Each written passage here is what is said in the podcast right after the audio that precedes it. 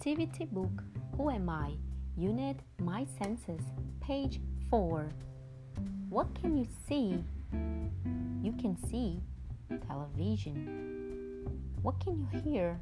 You can hear a whistle. What can you touch? You can touch a pencil.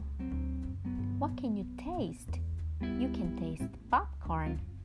What can you smell? You can smell perfume.